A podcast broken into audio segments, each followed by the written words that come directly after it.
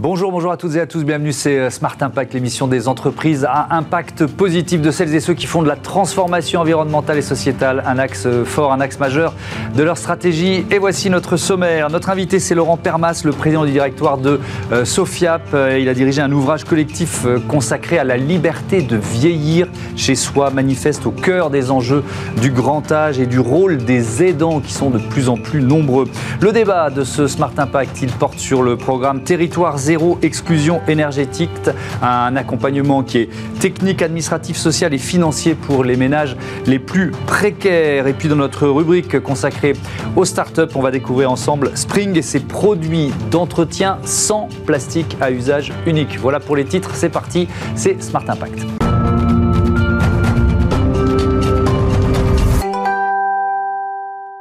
Bonjour Laurent Permas, bienvenue. Bonjour Thomas. Vous avez donc dirigé ce livre collectif, ce manifeste pour la liberté de vieillir chez soi, qui est publié aux éditions euh, du Cherche Midi. Euh, alors, il reflète d'abord une, réalité, c'est ce que nous souhaitons très majoritairement euh, en France, vieillir chez soi. C'est ce que l'on souhaite, mais c'est un tabou.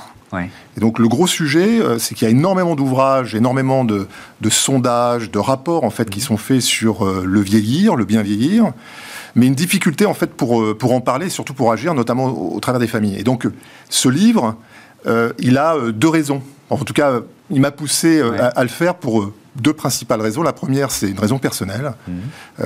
lorsque j'étais jeune, à 18 ans, mmh. j'ai souhaité, j'étais une passionnée en fait de, de médecine, notamment de, de médecine urgentiste, mmh. et je me suis retrouvé en fait à faire un stage en gériatrie dans un hôpital parisien. Et ce stage en gériatrie m'a totalement bouleversé, euh, notamment la nuit, puisque j'ai vu euh, des personnes âgées euh, totalement seules, démunies et surtout sans raison d'être mmh. et attendant le, dernier souffle. Et donc ça m'a poursuivi puisque dans euh, mon activité professionnelle, extra-professionnelle, eh bien j'ai euh, notamment créé le CESU à un moment donné, euh, développé les services à la personne, ensuite travaillé sur la finance engagée avec notamment l'épargne retraite. Et aujourd'hui, au travers de la Sofiap, qui est une filiale en fait de la Banque Postale et la SNCF, on réalise des prêts subventionnés pour les collaborateurs, subventionnés par les entreprises pour les collaborateurs qui souhaitent accéder à la propriété. Et Société toujours... financière, accès, à la propriété. Exactement. et donc euh, cette raison d'être, euh, bah, c'est déjà de favoriser en fait euh, par le biais de l'entreprise qui prend en charge une partie des intérêts des prêts. On sait que les prêts aujourd'hui, les taux s'envolent. Mmh.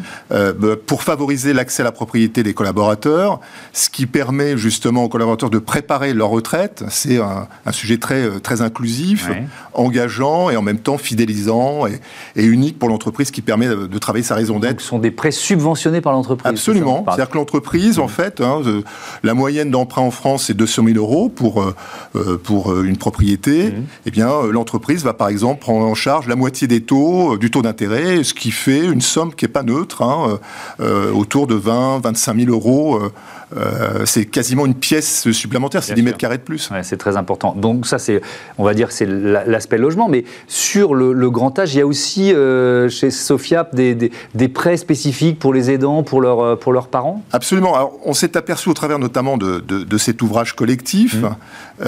avec notamment des dessins de, de Xavier Gors, les mmh. pingouins, les fameux pingouins. Mmh.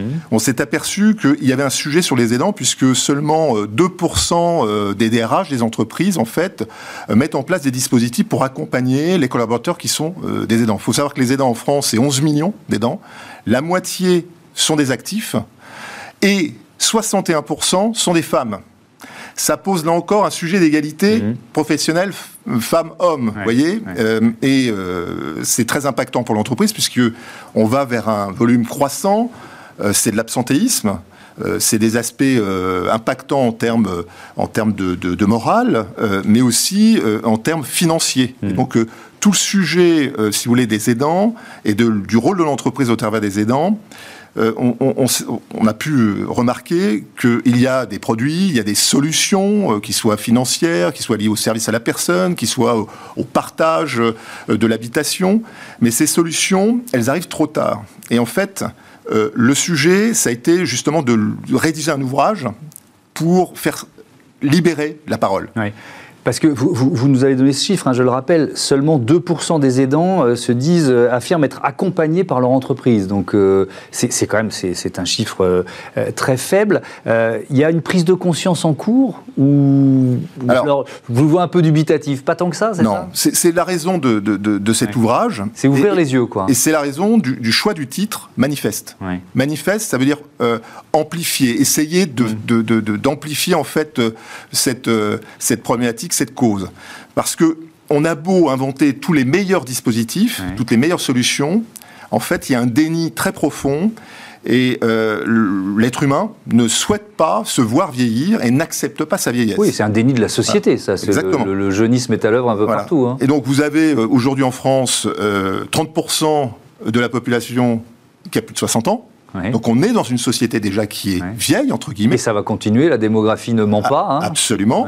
Et donc dans cette problématique, on s'aperçoit en fait qu'on a 30 ans, à partir de la retraite, on a 30 ans à vivre. Et donc c'est un, une vraie question qu'il faut se poser sur qu'est-ce que je souhaite faire de ma vie? Un peu comme euh, lorsqu'on est euh, jeune étudiant, on se pose cette même question mmh. en famille euh, sur que souhaites-tu faire réellement de ta vie? Mmh. Et donc là, les 30 ans, c'est une grande partie de sa vie et il faut justement la préparer, la choisir et être en capacité aussi d'avoir les moyens de la vivre. Les moyens humains, les moyens financiers, d'assumer ce choix et d'en parler en famille. Mais vous parlez de moyens euh, financiers, là je vais faire focus sur les, moyens financiers. Est-ce que ça coûte plus cher ou est-ce que c'est une idée reçue de vivre chez soi? Alors ça coûte pas plus cher, mmh. si ce n'est qu'il faut le préparer. Euh, le préparer notamment avec l'adaptation mmh. euh, du logement. Et ça, lorsqu'on a un pavillon, ben, on sait très bien que le premier étage sera condamné. Mmh. Donc ça doit, on doit l'anticiper avec une pièce au rez-de-chaussée. C'est aussi anticiper sa mobilité.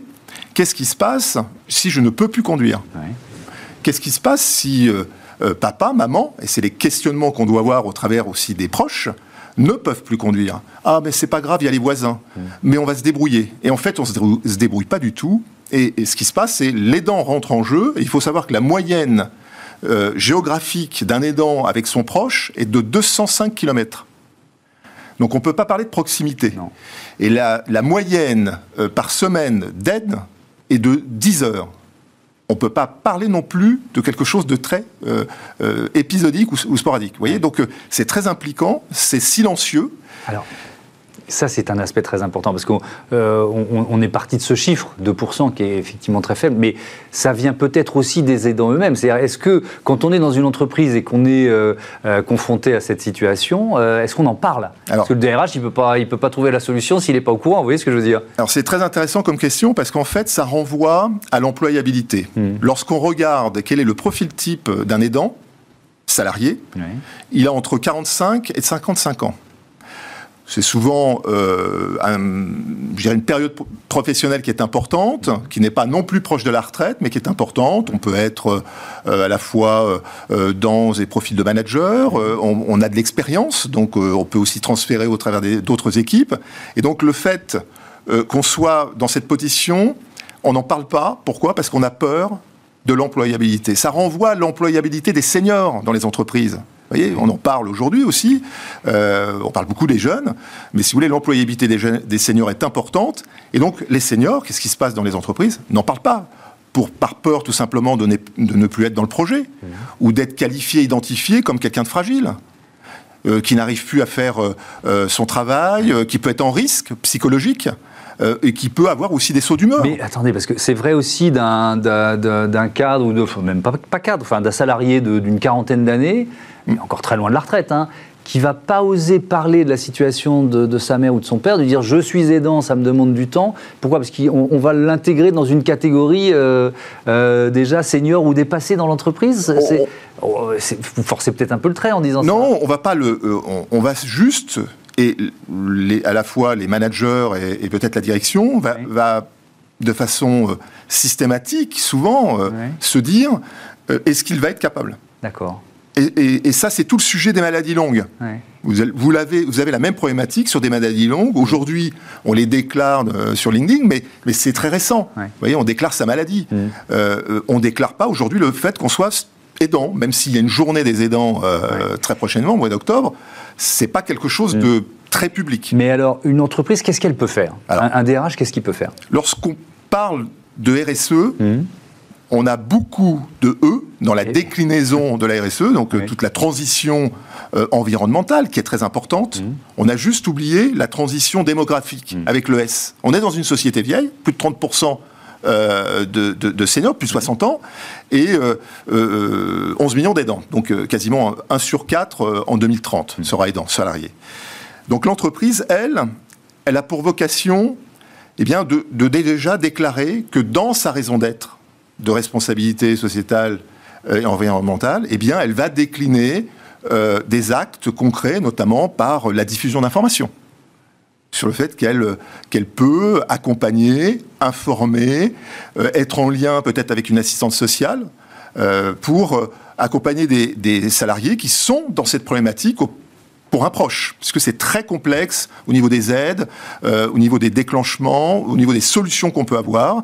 Euh, il faut être accompagné. Ça peut être aussi la diffusion du manifeste. C'est pour cela que nous l'avons fait, c'est pour mobiliser les entreprises. Alors c'est pas parce que on, va considérer que l'entreprise doit à nouveau payer.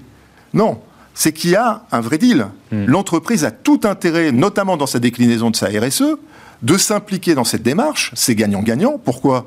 Parce qu'elle va se retrouver dans une problématique d'employabilité terrible. Hmm. Merci beaucoup, euh, Laurent Permas, euh, d'être venu euh, partager ces enjeux. Je rappelle le titre de ce livre collectif, se manifeste donc pour la liberté de vieillir chez soi, qui est publié aux éditions Cherche Midi. On passe tout de suite au débat de Smart Impact. On va parler d'exclusion énergétique.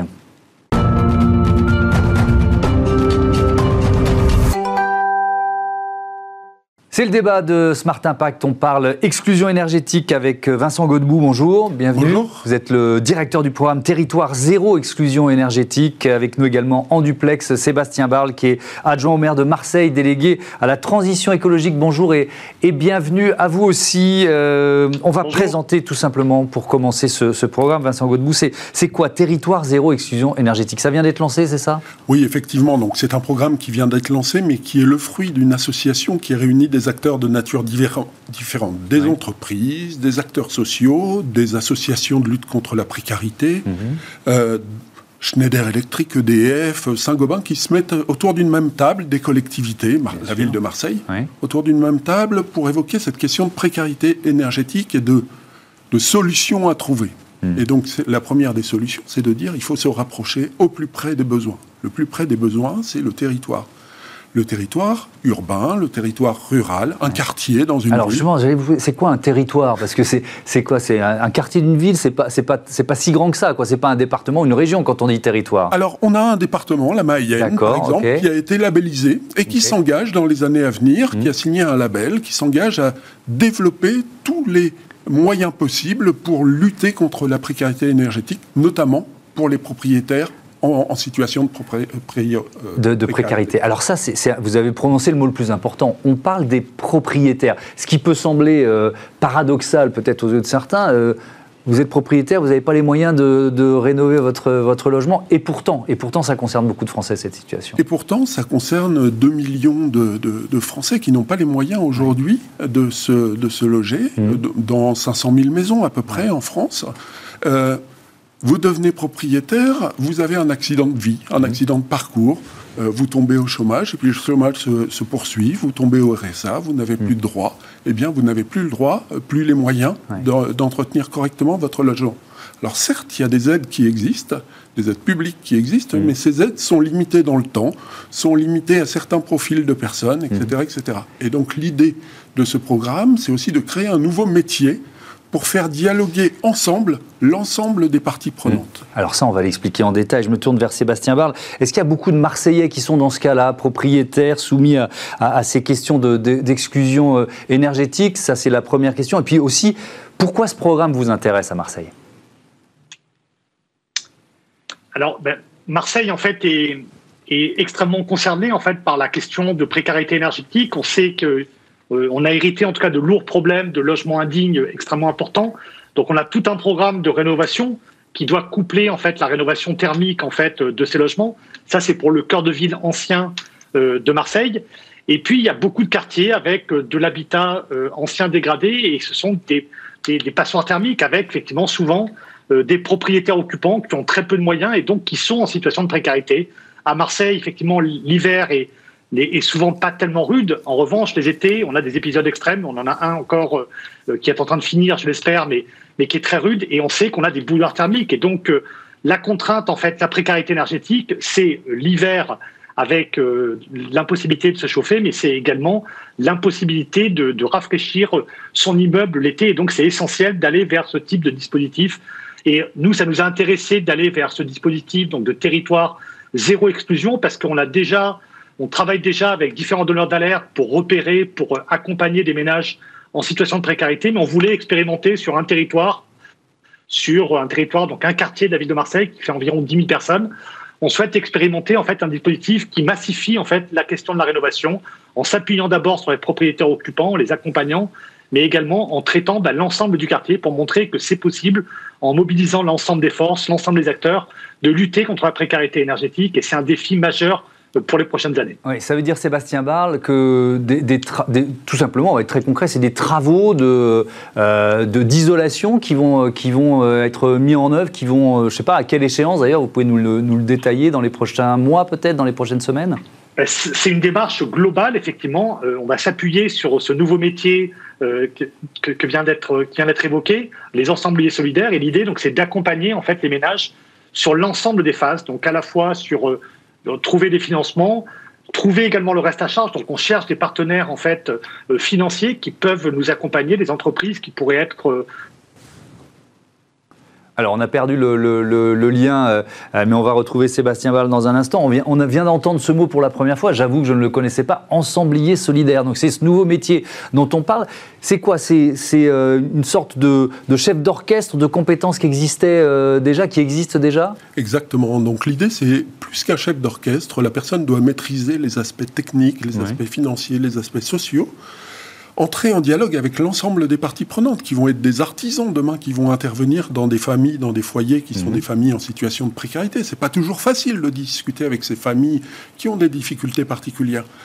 Ces familles aussi, il faut qu'elles aient confiance dans le dispositif. Mhm. Et donc, M. Barle parlait très justement du reste à vivre. Aujourd'hui, la mission de cet ensemblier euh, solidaire va être d'identifier tous les financements disponibles, de les ajouter un par un et il y aura un reste à charge pour la famille. C'est impossible pour ces familles de financer le reste des travaux, qui va représenter entre 5 et 10 000 euros environ. Et donc, en fait, pour financer ce reste à charge, on est en train de créer un fonds, et donc l'ensemblier va mettre tout le monde autour de la table, avec la famille concernée, mhm. et puis ensuite, quand les travaux vont continuer, l'ensemblier va accompagner de bout en bout, donc du montage du dossier jusqu'au moment où la famille va avoir son logement rénové. Hmm. J'ai visité, il y, a, trois semaines, euh, deux familles qui se trouvent dans les Hauts-de-France en particulier.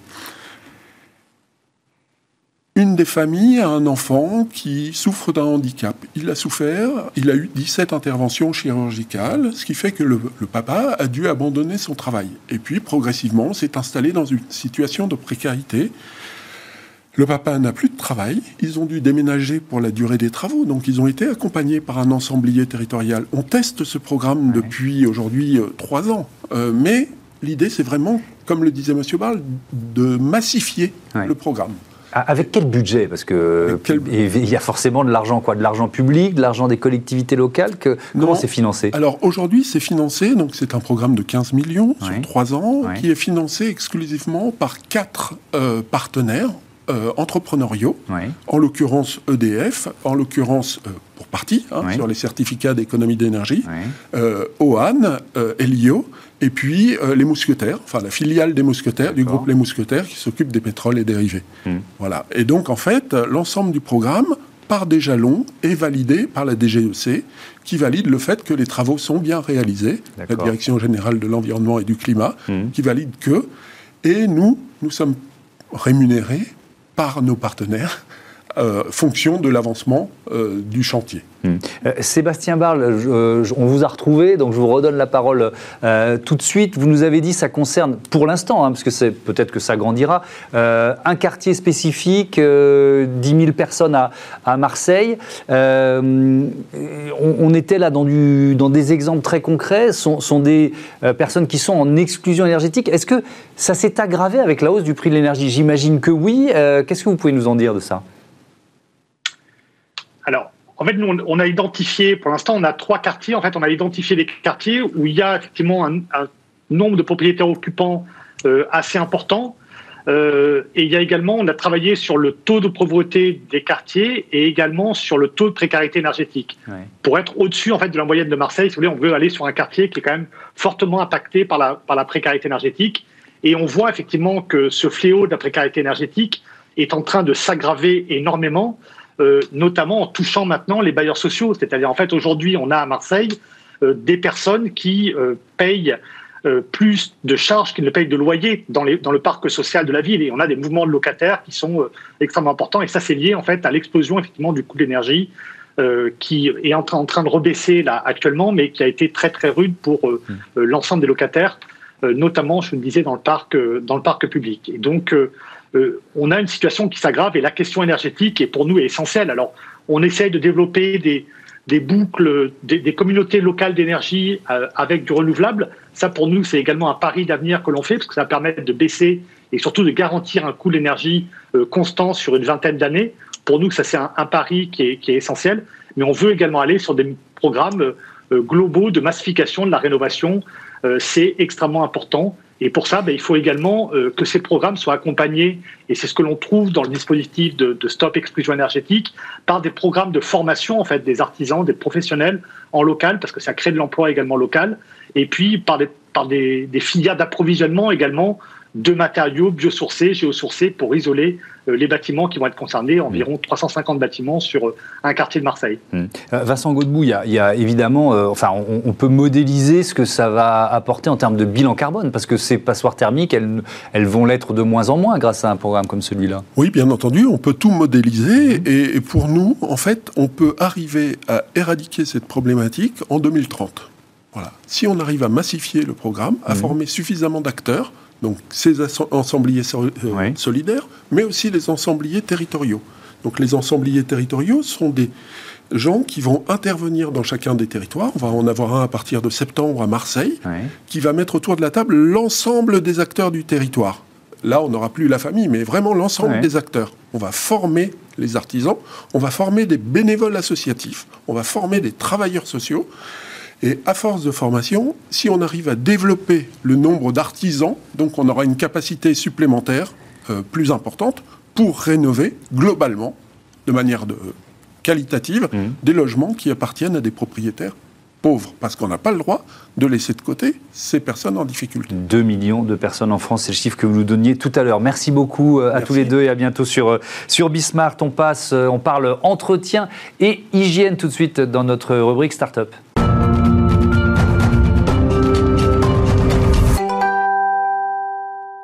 Smart Ideas avec euh, Laure Favre, bonjour, bienvenue. Vous êtes la cofondatrice de Spring créé il y a trois ans, euh, août 2020, avec Philippe Cantet et Benjamin Guerville. C'est quoi Spring? Pourquoi vous l'avez créé? Alors Spring, c'est une marque de lessive et de produits d'entretien, donc on a créé il y a trois ans. Et on l'a créé sur euh, une double ambition.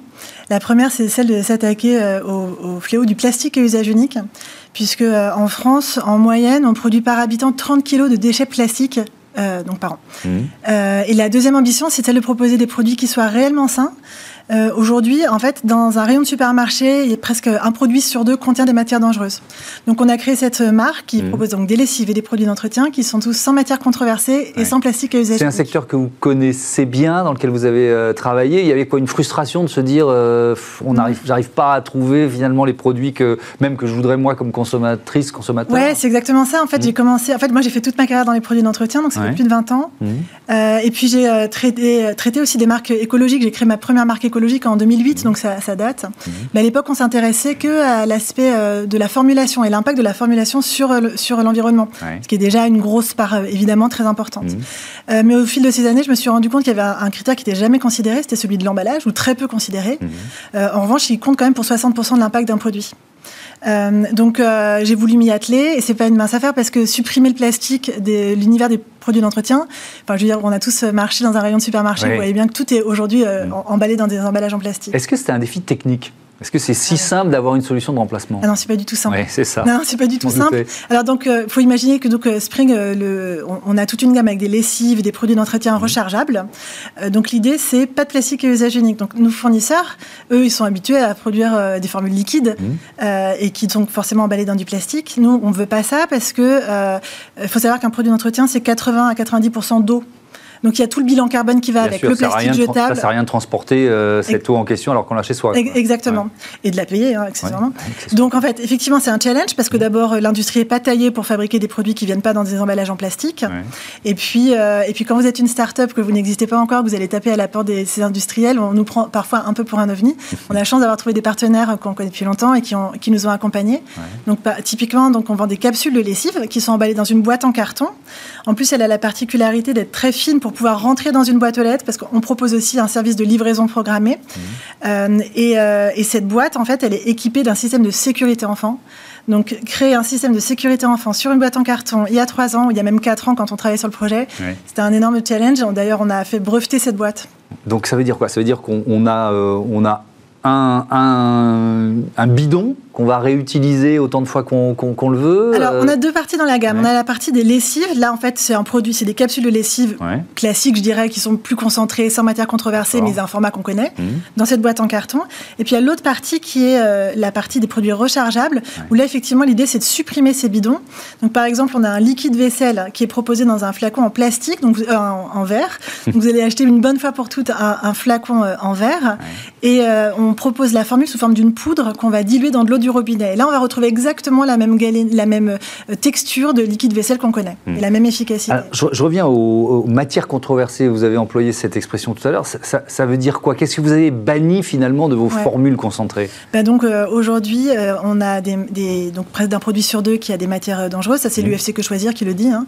Ça va jusqu'à plus de 70% pour la lessive.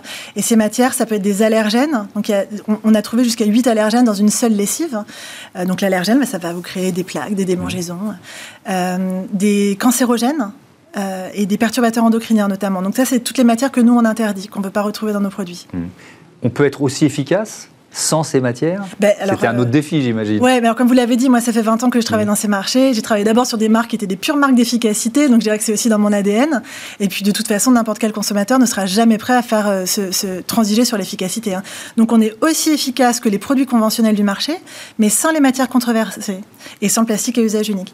Et dans l'efficacité, il y a évidemment l'efficacité de lavage, et puis il y a le, ce qu'on appelle l'hédonisme, donc c'est le parfum, puisque c'est hyper important. On aime tous, quand on sort son linge de la machine, que ça sente aussi bon qu'un produit euh, classique. Réponse rapide, le prix, c'est forcément plus cher? Non, on est au même prix que les produits standards. Bon, merci beaucoup. C'était efficace comme dernière réponse. merci à vous, Laure Favre, et bon vent à, Spring. Voilà, c'est la fin de ce numéro de euh, Smart Impact. Merci à toutes et à tous de, votre fidélité. Euh, et merci aux équipes de, de Bismart, Alix Nguyen, qui est la nouvelle productrice et programmatrice de Smart Impact. Bienvenue à elle. Et je suis très heureux de travailler euh, avec Alix. Je, remercie aussi Olympe Le Temps, Saïd Mamou au son et Romain Luc à la réalisation. Je vous dis à bientôt sur Bismart. À demain, tout simplement. Ciao. show.